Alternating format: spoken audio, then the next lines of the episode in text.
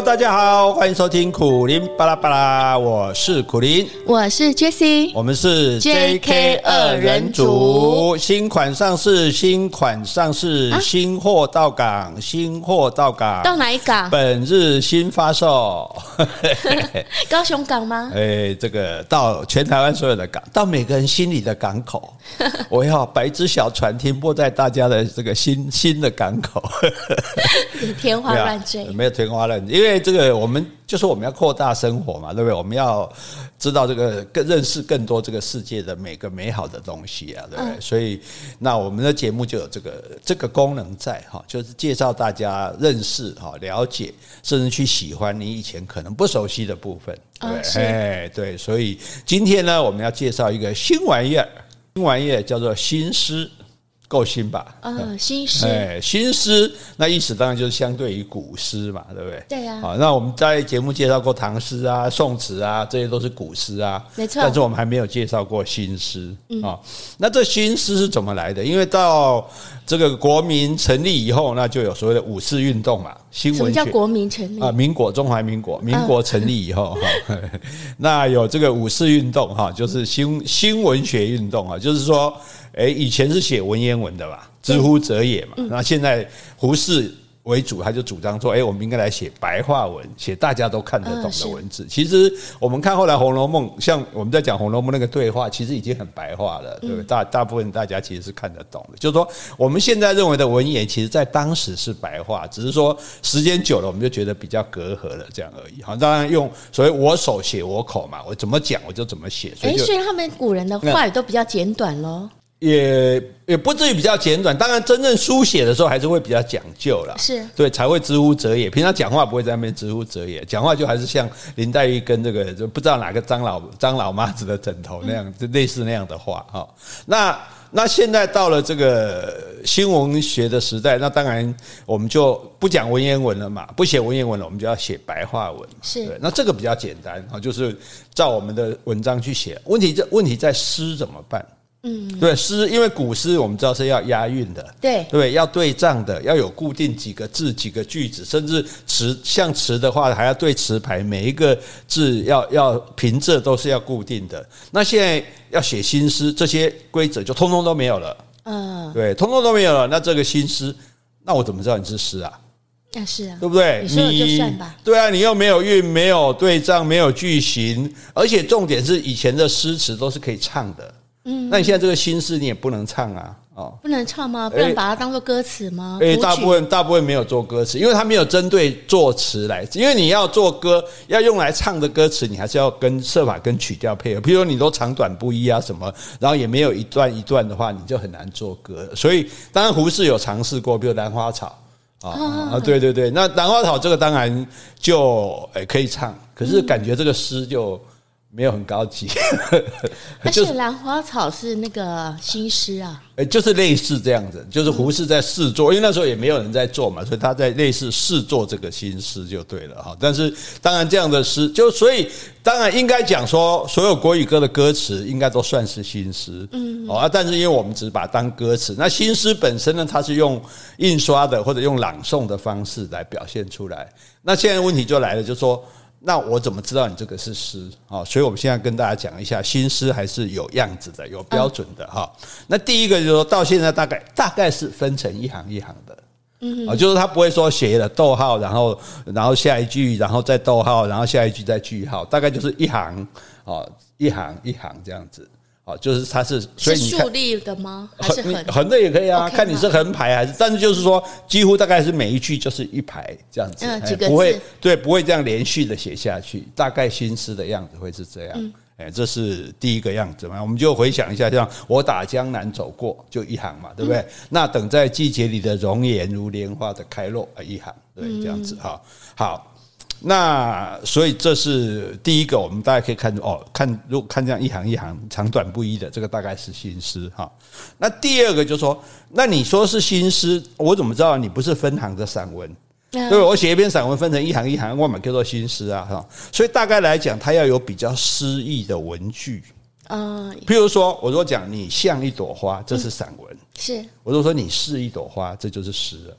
因为你不是一朵花，但是我现在把你讲成了一朵花，这就比较有诗意的句子，而且比较有想象空间。对对对对，这很重要。所以所以就譬如说，我们讲说哦，这个海的颜色是天的颜色，对，你的心情就是我的心情啊。那这个话你如果讲成说，海反映的是天的颜色，这是散文。嗯哼，哼，你会影响我的心，你的心情会影响我的心情，这是散文，是。对。但是讲成说海的颜色是就是天的颜色，你的心情就是我的心情，哎、嗯，听起来就有诗意，有隔一层、啊，对对对对对对，有一点想象的，嗯、像你讲有想象的这种空间，就是说，所以在这个诗里面，它有很多隐喻。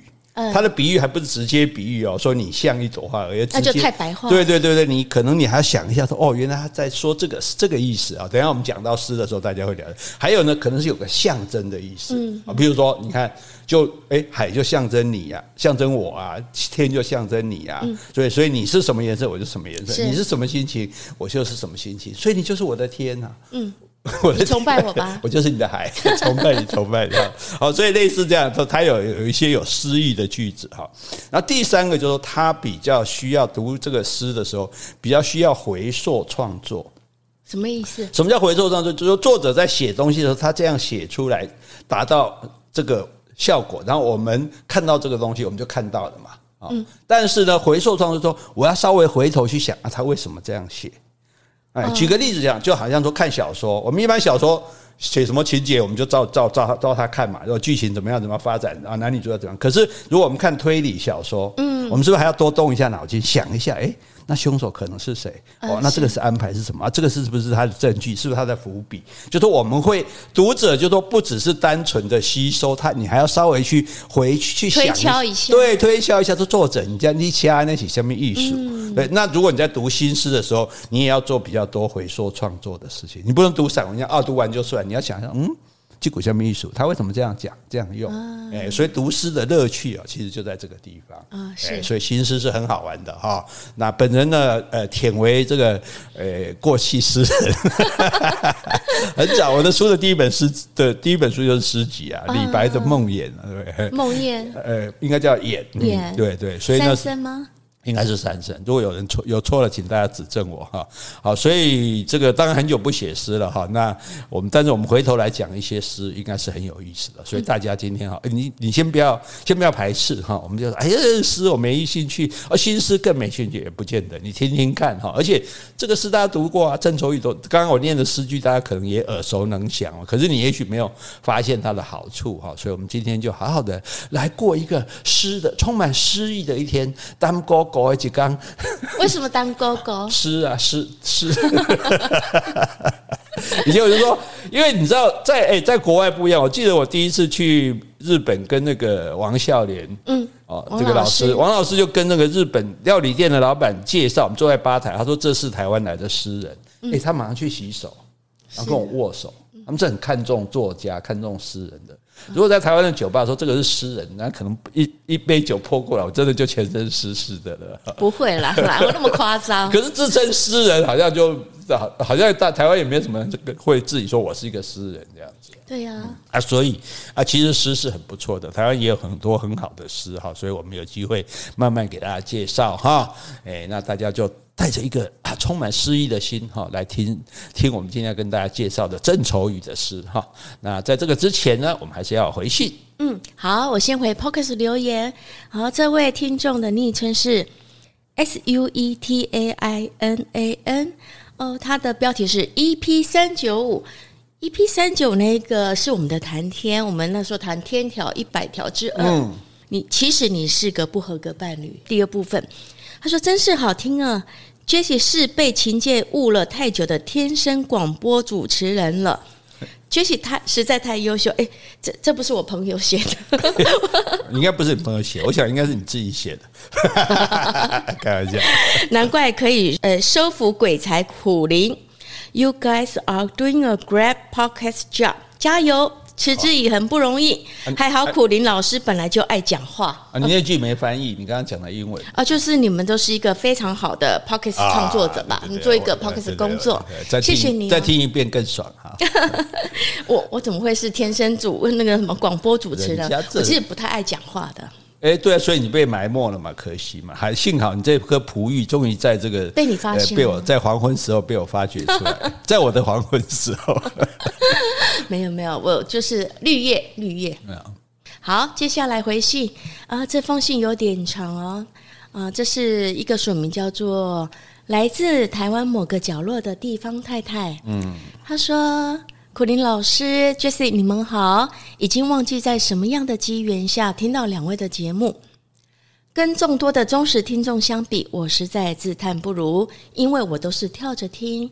有时候想轻松愉快时候，就听谈天的系列；有时候想复习或吸收新知识。不知道能不能算老师的学妹？我是师大国文系的，就选听语文自然单元。除了受益良多，更感谢两位在不接业配的坚持下，制作每一集精彩多元的节目，无私的与我们分享。哎，这插播一下，我们没有不接业配吧？哦，对，我们是接不到业配。你误会了。好，接下来，因为一直听到苦林老师说欢迎点菜，晚辈有个小小期待。想听老师聊聊关于老姑婆的看法。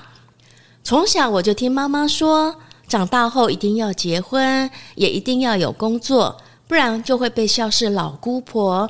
而且老姑婆个性都怪怪的，会被歧视。爸爸也常说，他的屋子里不养老姑婆。在我结婚前，职场或生活上有些年长且未婚的女性前辈。有时确实会觉得不能理解他们的逻辑，相处上说的话或是观念也着实令人别扭不自在。但在结婚之前，我也从不觉得那是爸妈口中所谓的老姑婆，而且结婚或单身都是个人的选择，不应该给对方贴标签，甚至带着歧视。然而，在我结婚后，婚姻即将迈入第三年，遇到我的大姑了，年约五十七岁。我真的见识到爸妈口中的老姑婆的样子。结婚没多久，她的行为举止、讲话应对，我回娘家分享给妈妈听。妈妈回答我：“你想想，这不就是我跟你说的没工作的老姑婆都怪怪的吗？”我才恍然大悟。妈妈一直强调，没结婚或许是有着不为外人道的原因，但没工作又没结婚的女性长辈，真的会很难相处。所以工作很重要，她的奇异言行跟举止，族繁不及备载，只能说 EP 三五六老师谈到三姑六婆的特征时，我惊觉大姑几乎每项特质都有，时常出现在他日常与人的应对及相处中。诡异的行径，比如我们刚结婚还在磨合时的争执，便暗示弟弟离婚最好了，老婆是外人，要防着老婆。哎，有钱了不起哦，有钱都看不起人。哎呀，刚结婚时常因为无法与大姑沟通而跟先生起争执，因为先生觉得长姐年轻结婚后没多久就因故离婚，就一直单身照顾年迈的父母，不应该多说些什么，要多体谅她。大姑年轻时只有家小公司担任职员，后来公司经营不善倒闭，她也就没有对外工作了。一直跟公婆住在一起，而生活上的开销就靠投资股票与弟弟拿回家的孝亲费来支应。但是大姑三番两次的挑衅、轻蔑，甚至贬损我的言语，以及爱比较的个性，真的是让我只能回娘家跟妈妈诉苦。因为婚后的经历让我反思，从小听到的“老姑婆”一词，是否真的其来有自呢？因此，很想听听老师的想法。虽然我真心觉得不应该那样歧视单身的大龄女性，但是我遇到的问题确实真的令我不得不去想：会被称作老姑婆的女性，是不是真的有些异于常人之处？而且为什么会这样呢？谢谢老师，谢谢 Jessie，还有今日拜读老师的最后书《凡事喻庄子》，期待能够尽快与两位分享我的读书心得。祝健康平安。好，我们期待你的读书心得。首先，我们请揭小姐表示一下你的看法啊，我吗？嗯，我觉得就是有句话，就是说男人越老越值钱啊。嗯，那很多人对年纪有点年纪却没有结婚的女性，就有不少称呼。从以前就叫老姑婆嘛，那最近会比较说拜犬啊、剩、哦、女，女啊，嗯，那我觉得这其实都是社会对未婚熟女的一些不友善。嗯，尤其老一辈对未婚女性就会有比较多的偏见。我是觉得说，结过婚的人都知道，说我们在结婚中面临的人情世故，需要一些忍让、妥协，很多的地方太多了啦。那很多事情我们都不能够太坚持己见。所以，从婚姻里面，我们基本上我们都有学习到如何去妥协、包容，甚至甚至是原谅。我觉得这也是让我们的个性更成熟，或是更圆融。那如果没有婚姻的试炼，又加上自己没有对外拓展人际关系，有可能就是工作上跟人家有接触互动的话，有可能他的行事风格会慢慢比较自我，也就是可能比较不容于一般人的标准。或许我觉得说，是不是应该说他的社会化比较不足？他只要照顾好自己就好，就比较不会体谅到别人的需求。但是我是觉得说，这个是因人而异，因为有些人他先天的条件就是单纯善良，后天环境的教育又有自觉能力，其实他不管有没有结婚，有没有很多的人际交流，他其实能够照顾好自己。也能够处处的同理别人，我想这样的人也不在少数。那负面的那种老姑婆、败犬、剩女，我是觉得说比较不要随意去加在用意在一个人的身上。说的很好啊！你看刚刚人家。听众称赞你没错嘛，你就是被琴键耽误的广播家啊！没有，这是我个人的小意见。啊，但是我觉得，嗯，因为我们不是活在平行时空，所以我们也不想说他这位大姑，如果是结婚，真的有结婚，是不是个性就是跟现在是完全不一样？我是觉得这样子啊。首先，我们不应该使用这个名词，就任何名词只要只用在女生身上，不用在男生身上的，我们都不要用它，因为那就是一种歧视。不结婚的男人，你没有什么话讲他。那什么老变态、老怪物啊，对不对？为什么不结婚的就被人家叫老姑婆呢？对不对？就好像我们不应该讲女强人、女英雄，其实是一样的哈。所以我觉得，呃，我们从前对不结婚的女性是歧视的，所以女孩子她是连牌位都没有。是，对，她如果没有嫁的话，她都不能记在祖宗的牌位，也不能记在那个那个你婆家，因为你没有婆家，或者说你离了婚，你没有婆家，你连牌位都没得记，所以只能放在姑娘。啊，对，所以那是做姑娘。姑娘年纪大就叫姑婆，哎，对，那这个姑婆就是说，不管这个，所以无论如何，我觉得最重要的是，我们不可以歧视没有婚姻的人，不可以歧视失婚者，不管是他不得已没有结婚，或者他主动不结婚，哈，这个尤其是女性哦，我们特别容易歧视。不，不然会这么名词，对不对？败犬圣女，为什么男生都没有？哎、嗯，对啊，你看这个女生，你在使用这些名字的时候，你就发现原来你也在歧视自己。所以我觉得这一点最重要，就是大家不要用有没有婚姻，就像我们一直讲的，幸福不是靠男人来给的哈，用没有婚姻来评断一个人。那至于一个人他的呃可能不好相处，我觉得就像你刚刚讲的，因为。其实，如果现在的大龄女子经济独立的话，根本不会有这些问题。对，问题就在于她经济不独立嘛。嗯，她经济不独立，她没有没有社会的很多的历练，所以她社会关系也不好。然后她长期一个人独处，她也觉得我不用管别人，嗯，所以她可能个性变得比较孤僻一点，是比较不好相处一点哈，比较哦可能自以为是，或者你觉得她无知一点。可是这不是她的错，这是环境造成的。她若有机会赚大钱，她若有机会工作，她若有机会哦，就是有一个。个就是所谓传统的婚婚姻，他他可能就不会这样了啊，对，所以他其实是一个被害者，而且他当然他留在这个家庭里面啊，好像大家感觉他是一个负担，哎，可是爸妈也都是他在照顾的，啊，对不对？所以他对家庭也不是没有贡献的哈，因此这样子，如果你设想，如果是你。如果是我们自己一个女生，如果你也这样子，会不会你也变这样？对，所以你要警惕，哎，我不要变成这个样子，好，不要那个三个字，不要再不要想出来，就我不要变成这个样子，我要变成一个经济能够独立自主、自由快乐的大龄女。是，对不对？有没有婚姻都没有关系。那对于我们已经碰到的这样的人，我们就尽量的体谅他，想到说啊，他是这样辛苦过来，这这也不是他想要的，那他也不应该受到不好的待遇。当然，他可能站在长辈的立场，会对我们有一些呃风言风语啊，不好听的话。我觉得这个哈，我们就一笑置之，我们就不要跟他一般见识。或者，如果你愿意下点功夫，我觉得这种人其实也很好收买。对我的意思说，难道你还哄不了？了他妈？你都可以哄老板、哄上司、哄客户、哄妈爸妈，你就哄他一下，对不对？啊，讨好他一下，买个什么东西，说啊，这个带回来给你吃啊，说不定关系就打好了哈。所以我觉得呃不是很困难的哈。那但是就是我们希望，这这是一个时代环境在，我相信我们现在的大龄女子已经没有这种老姑婆的现象，应该是越来越少了。那对于已经是这样的，他那他是时代的个人的环境不幸造成的，那我们多一分体谅，尤其同为女性，对不对？我现在都觉得自己是女 是姐妹啊，好姐妹们哈，姐妹们哈，多多体谅他们啊，导致使他们这样子。那千万不要跟那些臭男生一样，在用这些歧视的字眼在对待他们，好不好？好，安利共 S L 啊，可以可以。好，那我们可以还有吗？啊，没了，没了。好，我们来。做这个比较诗意的、比较美好的事情，我们来讲郑愁予的诗哈。先介绍一下郑愁予这个人哈，这个他是一九三三年生的，所以今年刚好九十大寿哈。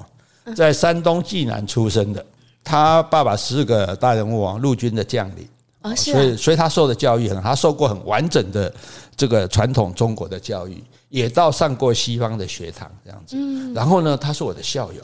啊，新竹中学对？对对对对对，好。然后呢，他读的是台北大学的统计系。哦，那当然呢，那个我们都讲过嘛，诗人都是从小就有才华，所以他十八岁就发表第一首诗，叫做《老水手》。老水手。对，然后就参加了一个那个竞选组织的，就应该是台湾最早的这个现现代诗，就叫做现代诗社。嗯哼。啊，就是新诗的这个团体。啊，好，十九岁出第。发表第一首诗，十呃十八岁发表第一首诗，十九岁就出版了一本一本书，叫做《梦土上》，出版了一本诗集。梦土上，对，梦土，做梦的土地上面这样子。然后《梦土上》里面就有我们今天要介绍的《错误》这首诗。嗯啊，所以他本来啊，因为他是统计系毕业，他本来在基隆港务局工作的。那后来是因为刚好啊有有有办一个什么爱荷华大学的这种给台湾作家去的写作班，所以他去那边读学位，读了硕士之后越读越高兴，一路读读到文学博士。啊，对对对对，而且他还在保钓运动的时候也被列入黑名单啊？为什么？对对，因为因为因为那时候保钓的人，当然他们对政府有所不满，所以政府也对他们不满，就对了哈。那那他在美国就在美国在香港很多学校。教书，他就专门教中国现代文学的啊，对。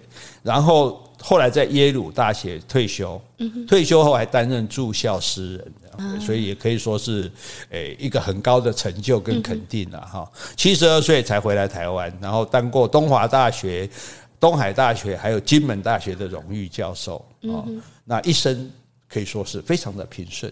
是，跟我们过去读的诗人遭遇不太一样。现代人，哎呀，这个现代人就不需要那么苦命了哈。啊，那他写的诗啊，因为他受过这个古典的教育，所以他的诗里面还是蛮有古典的味道的。对的，可是呢，也有很新的这种表达方式哈。我们就先来看这首，可能大家在课本都读过的《错误》。我打江南走过，那等在季节里的容颜，如莲花的开落。东风不来，三月的柳絮不飞，你的心如小小的寂寞的城，恰落青石的街道向晚。琼音不响，三月的春雷不接，你的心是小小的窗扉紧掩。我打打的马蹄是美丽的错误，我不是归人，是个过客。好，这首诗很短哈，但是很短才看得出它的这个功力哈。你看，我们现在看第一首，我打江南走过，是哦。那为什么去江南？这从既然去江南，表示我不是住在江南，应该住在北北方嘛，可能是住在京城啊什么的。那去江南，江南有什么特色？为什么用江南？因为江南就是暮春三月，莺飞草长，杂花生树，群莺乱飞。嗯，江南就是一个繁华繁华富丽的地方，物产很富饶，然后哇，烟花女子很多。哎，等一下，他写这首诗的时候，他真的是去去中国吗？这个时候。这首诗没有去啊，这这只是一个想象而已啊，是想象，因为他不是在台湾吗？对对对对对，诗本来就是一个想象的空间。他这样现在写的，甚至不是现代的事情，哦，是可能是比较古代的事情这样哦。那总而言之，江南主要因为江南就是一个哦繁华富丽的这个地方。好，然后这个呃诗中的这个我不一定是作者这个我哈，我打江南走过，为什么不讲我从江南走过呢？因为打比较有地方的味道，你打哪来啊？客官你打哪来，对不对？好，跟客官你从哪里来就不一样，就比较有那个那个韵味在。嗯，有北方的韵味。对对对，所以我故意说我打江南走过，走过哦哦，那等在季节里的容颜。换句话说，我打江南，我来这江南不是第一次，嗯，因为有人在等我。啊，对，等在季节里的容颜。换句话说，等我还不是等一天两天的，可能等等了一季又等了一季这样子哈。所以等在季节里的容颜，就是那张脸孔，嗯，有一张脸在那个等我，然后等在季节里，就说明他等我等了很久了哈。那等我回来这样子，那这个容颜呢？好，所以诗的诗的好像就是，如果我们简单，如果我们讲讲这个白。这个散文的话，就我从江南走过啊，那他就在那边等我，等了好久了。对，他不是，他说那个等在季节里的容颜，如莲花的开落，就他的脸孔好像莲花开，莲花又落。换句话说，从莲花开了，嗯，我没有出现，到莲花落了。整个夏天都过去了，嗯，我还是没有出现，是，所以用这个莲花开跟落的这个画面来说明你他等待我等待了这么长的时间，嗯，所以那他的容颜就像莲花一样，本来他在等我说说啊，夏天到了，莲花开了，他的脸也展开了，很开心的脸孔，然后呢，等等等等，等到莲花都谢了。他的脸好像也猫起啊，他的脸也也像花落了一样，对，所以这就是诗的句子，就你就好像像一个女孩，一个女孩子脸孔像花开花谢一样，有希望，有希望，对对对对对，然后一方面又有这样的场景，就是有莲花的开落，然后来形容他的心，所以这个这个写法就虽然很短的句子，就把整个故事都写出来了，这样啊，然后呢？东风不来，三月的柳絮不飞啊！东风不来，这是春天嘛？嗯，三月的柳絮不飞，然后这个时候就说风没有来，柳絮不飞，那没有来的是什么？没有来的是春天，是对，因为你没有把我的春天带来。你没有来，对，你没有来，你没有来，我就没有春天了啊！对，所以三月的柳絮，柳絮柳杨柳本来就有离别的意思，对，所以哦，我们说三月的柳絮不飞，然后你的心，他为什么不用你的心？也是跟那个打一样，你的心。我的心啊，这也是一种比较这个这个传统的讲法。你的心如小小的寂寞的城，而且我知道你这个底的话，有点像心底，就在对对对对对对暗处对处对，所以你的心感觉看到你心底，对不对？然后如小小的寂寞的城，哎，现在我们从莲花看到河边的柳絮，对，再来。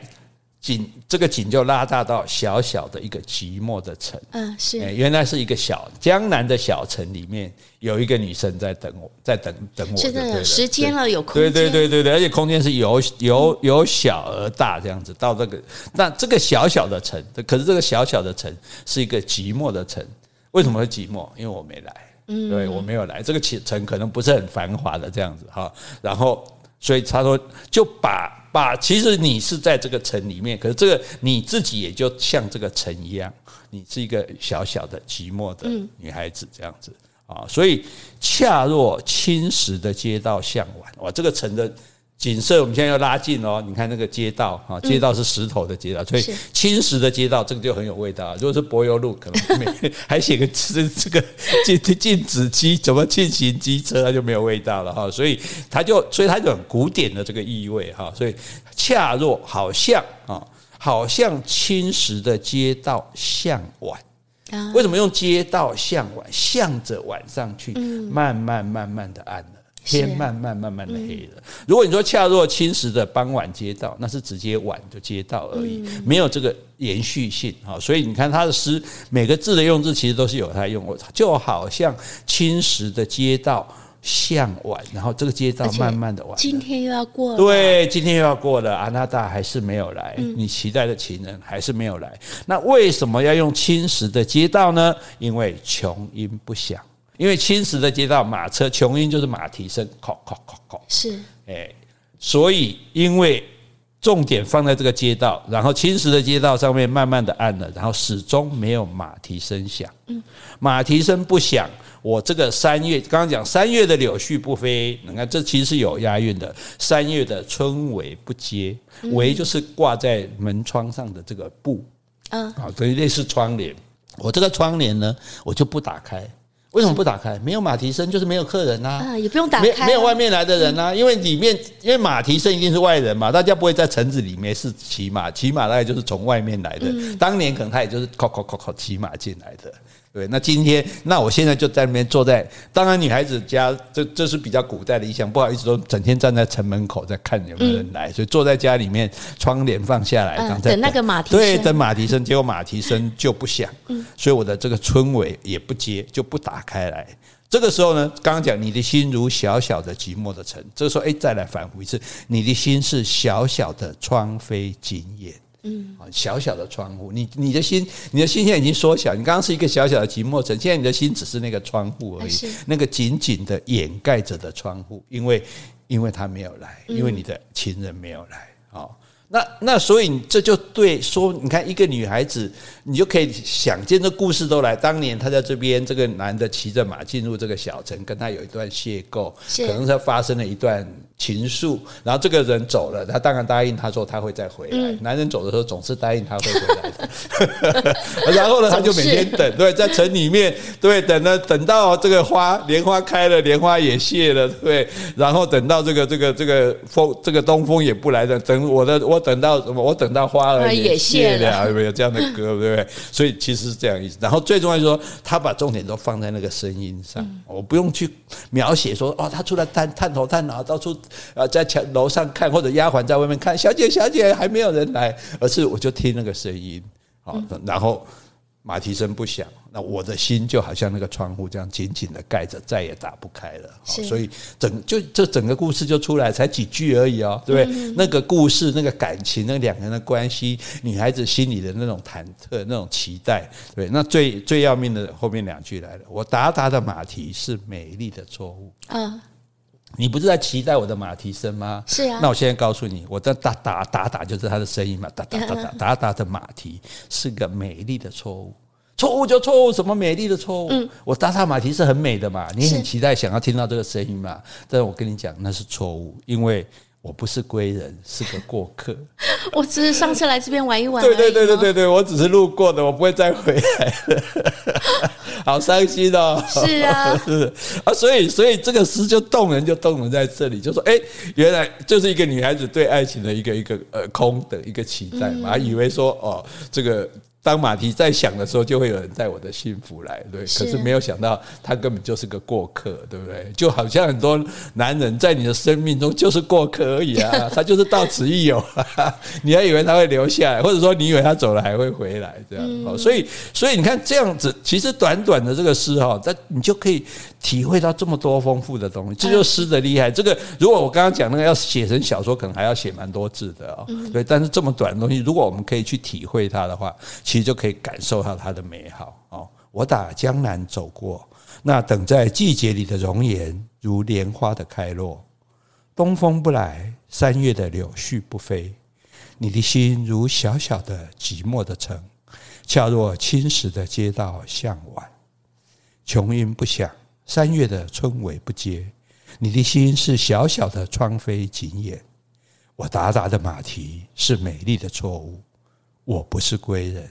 是个过客啊，所以这个，而且他这个诗其实念起来，你看，因为他有一些重复，你的心，你的心啊，什么不想啊，不接，所以他其实是有音韵之美的。虽然说他没有做成歌，我觉得这如果做成歌，应该也会蛮好听的。对，所以这个就是新诗，嗯，感觉还不错嘛。哈对，经过你解释的话，其实可以感受到这个女生的那个期盼。对啊，对啊，还有这个负心汉。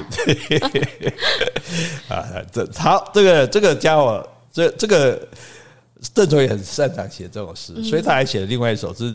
这首诗就直接叫做《情妇》啊，对。可这首诗很好玩，因为我后来查郑愁予的资料，他比如人家列什么郑愁予的十大好诗都没有这首诗啊，是好像甚至还不太容易找到这首诗，可能郑愁予觉得。不太好吧？这个主题不是那么好，这样子。可是我觉得这个诗很有意思，就是说，因为现在不是很多人说，呃，这个当小三吗？是，哦，或甚至甚至还觉得乐于当小三这样子。所以这个情妇呢，就把这种情妇的心情，啊，或者说男人对待情妇的心写得非常好。所以我们可以来欣赏一下，可对照一下我们现在的这个社会男女的关系。来，而我什么也不留给他，只有一起金线菊。和一个高高的窗口，或许透一点长空的寂寥进来，或许而今现举是善等待的。我想寂寥与等待对富人是好的，所以我去总穿一袭蓝衫子，我要他感觉那是季节或候鸟的来临，因我不是常常回家的那种人。好，这首更无情了哈。哎，是啊，而我什么也不留给他。嗯，第一句就来这个。是啊，我记得我当初读这首诗，我记得一开始是在那青石的小城住着我的情妇。嗯，我有我记得有这样句子，可是我现在再怎么找都没有。这第一句就是可能郑愁予后来有改了还是怎样，我不知道。反正一开始就是，而我什么也不留给他。哎，这句话就很狠哎。是啊，你现在现在就是这个男人对小三的的心里的话嘛，我什么都不会留给你的，哎，我什么都不会留给你，好无情啊！哎，你要注意一点。那那那我留给他什么？那那显然这个情妇是在不同的地方，可能在另外一个街区，或者甚甚至在另外一个城市。他我只有一起金线菊啊，一起就是我们种种种一块金线菊就对，也就是说，这个情妇呢，她。住在还有一个高高的窗口，嗯，哦，可能所以我就让我不由得就让我想到我们澄清湖畔以前的这个赛亚楼，澄清湖在我们高雄的澄清湖畔，最早还没有人住的时候就盖一栋大楼，然后都是小套房。哦，据说高雄是有钱人就把。小山养在那边，哦，是，哎，风景又好，然后又比较偏僻这样子，然后，诶，老公就可以借机去，又不容易被人家看到，所以那时候，那那时候的最早的，当然现在很繁华，最早的时候那栋楼，我们都开玩笑，光可以叫做睡衣啊楼。那你不住高雄，你怎么知道？哎，所以名闻遐迩，因为我那时候认识一个搞做广播的，因为他在那边也有也有一栋这样的楼，他跟我讲的。然后，所以就说，那这些啊，这些情妇当然每天就坐，就当然那时候可能还没有手机嘛，就坐在那个高高的窗口看老公看那个男生的车有没有开过来，就跟他亏来就这样讲啊，问问问阿娜达来啊，对哈。那平常没事干嘛？没事就只好在楼上种种花。种种金线菊这样子，那所谓一起金线菊，那个起是什么意思？一一块地，一块地。那在楼上怎么还有一块地啊？可能楼可能它比较大吧，或者它有一个，它所以他也没有讲它这个高高的窗口就一定是楼房，或者是或者是它的阳台，或者是它的屋顶，那不知道，反正它就是诶，或者你说一盆金线菊，我觉得也没关系吧。它一起的意思就表示说，他还花了蛮多时间去种这些金线菊的，对。然后呢？那我留给他一畦金线菊，可能当初他拿来种子说：“哎，你在……可能他谁来说啊，你都不来，我一个人好无聊。那你种种花好了。那给他一些种子，他就在那边种花。然后，然后，然后一个高高的窗口嘛，就可以看到他来。然后。而且，然后他说，或许透一点长空的寂寥进来，嗯，哦，那这这就你就每天看着天空，然后真的就觉得寂寥啊，因为没伴嘛，对不对？因为因为你既然是被人家豢养在那里，你当然就只只能在那边等待对方来。而且要讲这句话，或许而金线菊是善等待的。金线菊是很会等待的，我不知道金线菊的花语是不是等待啊？是啊，这这可能要查一下。还是说它的花期很长，可以等待很久？对对对，就是说你种这个花可能要种很久哈，所以你就这个菊花开的时候，你想它会来，一直开开开很久。通常菊花的花期应该都蛮长。对对对对，不像莲花开了那么快就落这样。他说，而且这一句最狠，我想寂寥与等待对富人是好的。哦，我觉得这有点大男人主义。是是是，这没有错。所以我想这也是郑愁予后来没有很。重视这首诗的原因啊，但是他现在描写的并不是说他自己，只是有这种人啊。既然有养一个情妇，显然他就是一个大男人主义者啊，不然他不会去养一个情妇嘛，对不对？好，他说寂寥与等待对富人是好的，这个话很狠，可是这个话打到小三，你要如撞，你要如这个山谷中的这个竹音，对不对？钟声你要听一下咚，可是对你的男人来讲，他或许就这样想的。你本来你都是应该不破，你不能都是应该底下淡我啊，对呀，对，他说，所以我去总穿一袭蓝衫子，哦，那个蓝色的长衫这样子，这就那种古代的味道就出来了哈。然后我要他，所以这也是过去的事情啊，这不是现在的事。我要他感觉那是季节，又是季节。前面不是讲。在季节里的容颜嘛，所以这里又是季节，所以，呃，我也不是三天两天就来的哈，可能一季两季才来。我要他感觉那是季节或候鸟的来临，呃，候鸟每年来几次？一次吧，每年来一次。对，所以我请你进来来看你几盖，可能就是我去做生意，可能就在江南小城里面养的，我或者另外的小城里面养的一个一个情妇就对了哈。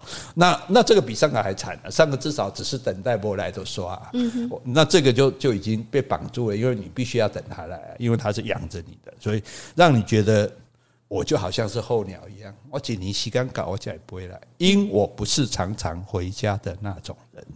而且这也不算你的家。哦。对呀，对呀，所以所以所以，哎，这首诗可以写来这个警醒一些，抄下来送给小三，做想做小三或者在做小三的人，你要晓得，男人是这样想的，哎，男人是什么都不留给你的，男人认为你就是应该寂寥跟等待的，男人就像候鸟一样，他不会是常常回家的，嗯，对啊，所以你俩做小三，你都卖万谈。好，所以我觉得这这也蛮有趣的啊，就是说，诶，他们也没有写他们中间发生的过事等，他就是在写那种关系啊。可能我们看了会有点火大，这男的很烂，可是。会养小三的本来就是烂啊，是啊，对啊，所以所以小三自己也要体会啊，你你你现在你现在去忠，你现在忠于的就是一个对感情不忠的人，没错，对啊，那你自己要思考你要付出的代价哈，也感觉让我们好像在做，我们又变成公益节目。好，来再讲一首比较这个清新的哈，比较正正面的哈，比较让大家开心的，叫做《天窗》。每夜星子们都来我的屋瓦上汲水。我在井底仰卧着，好深的井啊！自从有了天窗，就像亲手揭开附身的冰雪。我是北地忍不住的春天，星子们都美丽，分占了循环着的七个夜。而那南方的蓝色的小星呢？源自春泉的水已在四壁闲荡着，那叮叮有声的陶瓶还未垂下来。啊，星子们都美丽，而在梦中也想着的，只有一个名字，那名字自在得如流水。好，天窗，哎，我尴尬不？我尴尬，我尴尬。好，这个天窗是什么？这是一首思春的诗。哦，哎，想期待感情的他说每夜每天晚上，星子们就星星啊，星子的感觉就比星星更。更有诗意，这样子。嗯，星子，星子们都来我的屋瓦上汲水，来我的屋瓦上取水。汲水就是把水井放到水里面，把那个水桶放到井井里面，把水拉上来，叫做汲水。好，那那这就很奇怪啊，我的屋瓦上面怎么怎么汲水呢？是啊，星星怎么来我的屋瓦上打水呢？啊，原来他躺在这个屋子里，他觉得我在井底仰卧着。嗯，我感觉我躺在这个屋子里，我好像躺在一个井里啊，是，我是井底之蛙，我是坐井观天，也就是说，我我我被困在这个井里，所以他说好深的井啊，嗯，所以他在这个屋子里面，本来他觉得他好像是被困在井里面，可是呢，诶，他在可能在他房子装了一个天窗，是，所以本来我还是离不开这个屋子，可是我现在看到天窗，我就可以看到外面了，嗯，看到星星了，那星星的时候，我就想象我就是。这个在井里面，然后星星呢就到我的井上面来打水取水，要把我拉上去。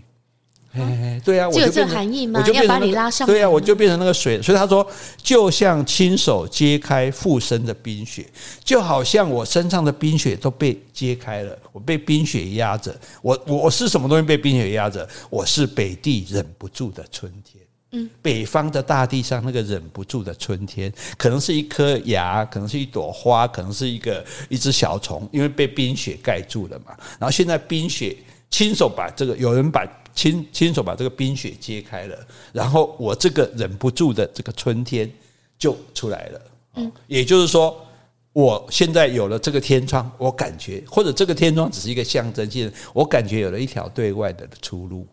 我的春天就来了，我可以出去了，我可以跟星星们接触了，因为星星们会来我的屋这个井的上面打水，哎，所以那这个星星到底是什么意思？你看后面就知道了。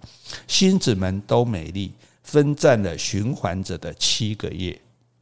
为什么七个月？为什么？星期一、星期二，我们叫星期，就是对星星的期待，叫星期。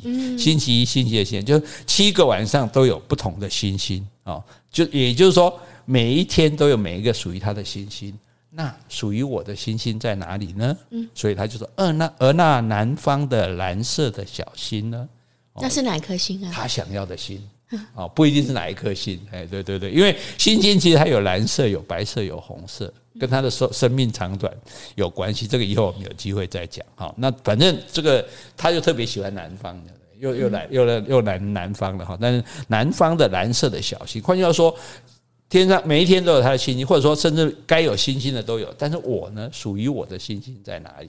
也就是说，属于我的感情在哪里？属于我的那个爱人在哪里？我现在已经是冰雪已经从我身上拿开了，我现在已经是北地里忍不住的春天了。换句话说，因为有了天窗，我的视线打开了，我的世界打开了，我有机会接触到天上的星星了，所以我就在找我那一颗星星啊。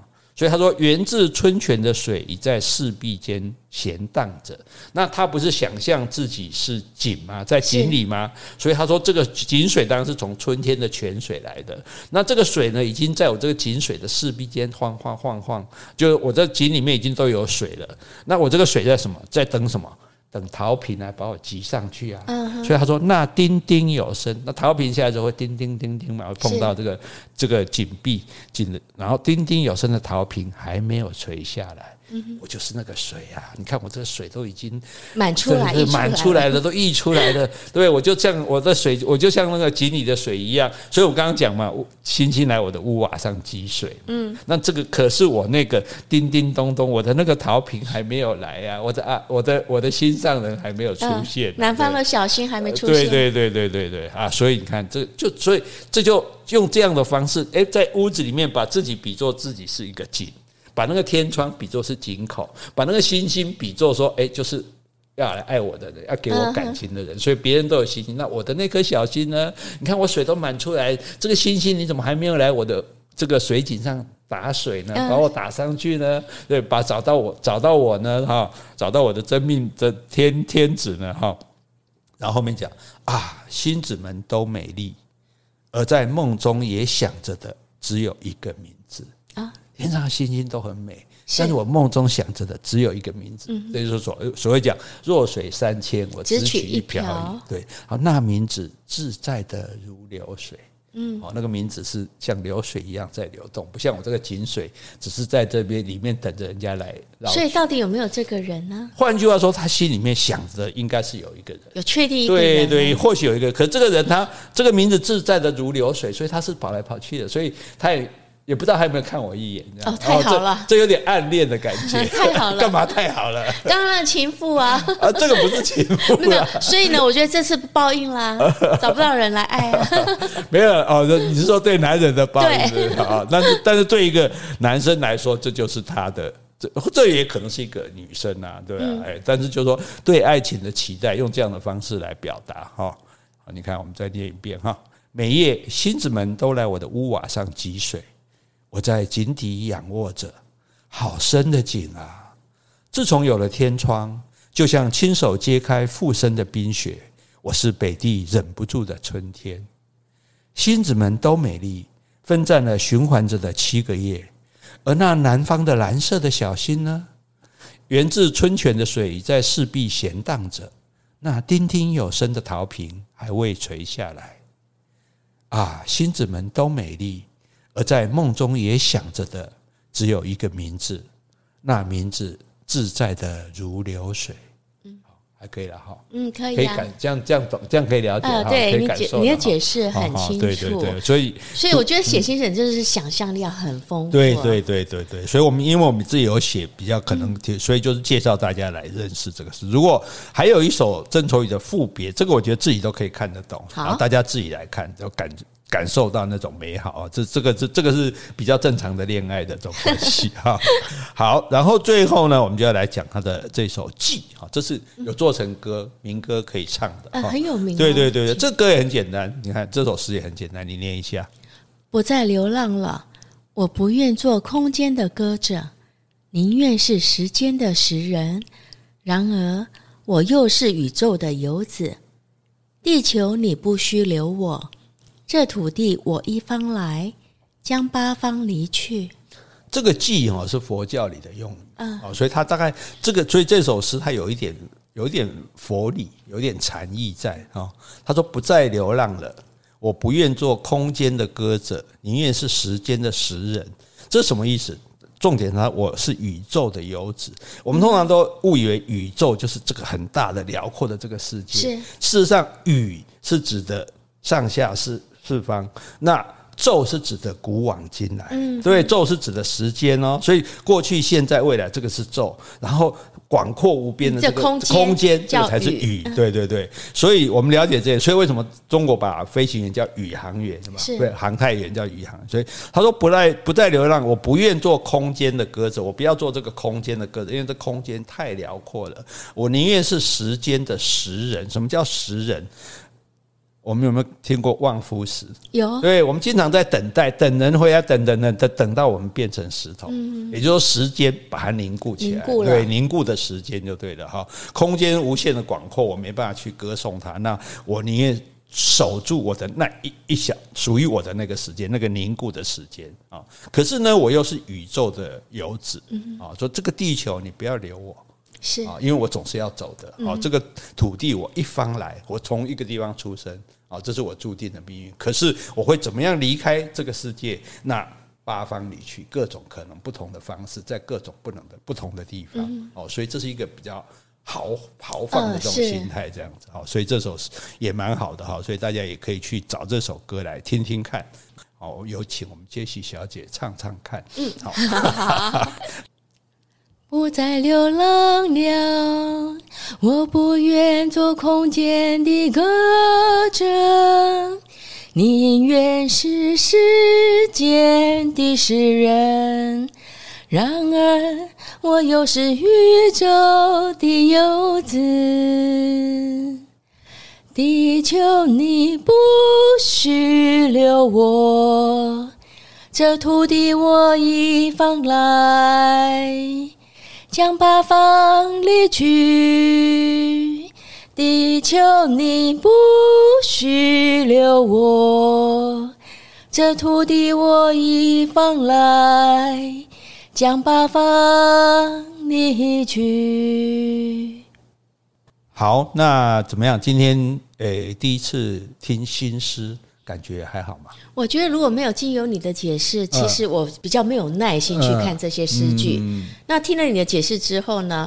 我比较喜欢的最后一首诗跟第一首，嗯。嗯、那情妇那个我因为我不认同这种行为，所以我没办法 没办法很感动，因为我觉得，比如我看文学作品，我看诗，我想要寻求是那份认同，但是这部分我比较没办法。是是是，所以我们那个纯粹是用来警示的哈，请大家多多包涵。